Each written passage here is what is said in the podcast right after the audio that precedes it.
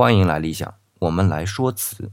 最近一直在持续说词系列，是因为我最近比较忙，节目准备的时间就比较少，所以呢，只能先拿最容易准备的和大家分享。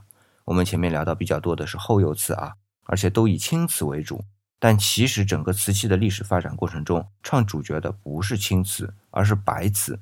我们之前也提到过，等到白瓷真正攻克了各种技术难关以后，就能绽放出绚丽夺目的光彩。除了青花瓷外，斗彩、粉彩、五彩都开始陆续登上历史舞台，形成了我们今天最为人所熟知的瓷器品类。这就是白瓷的功劳。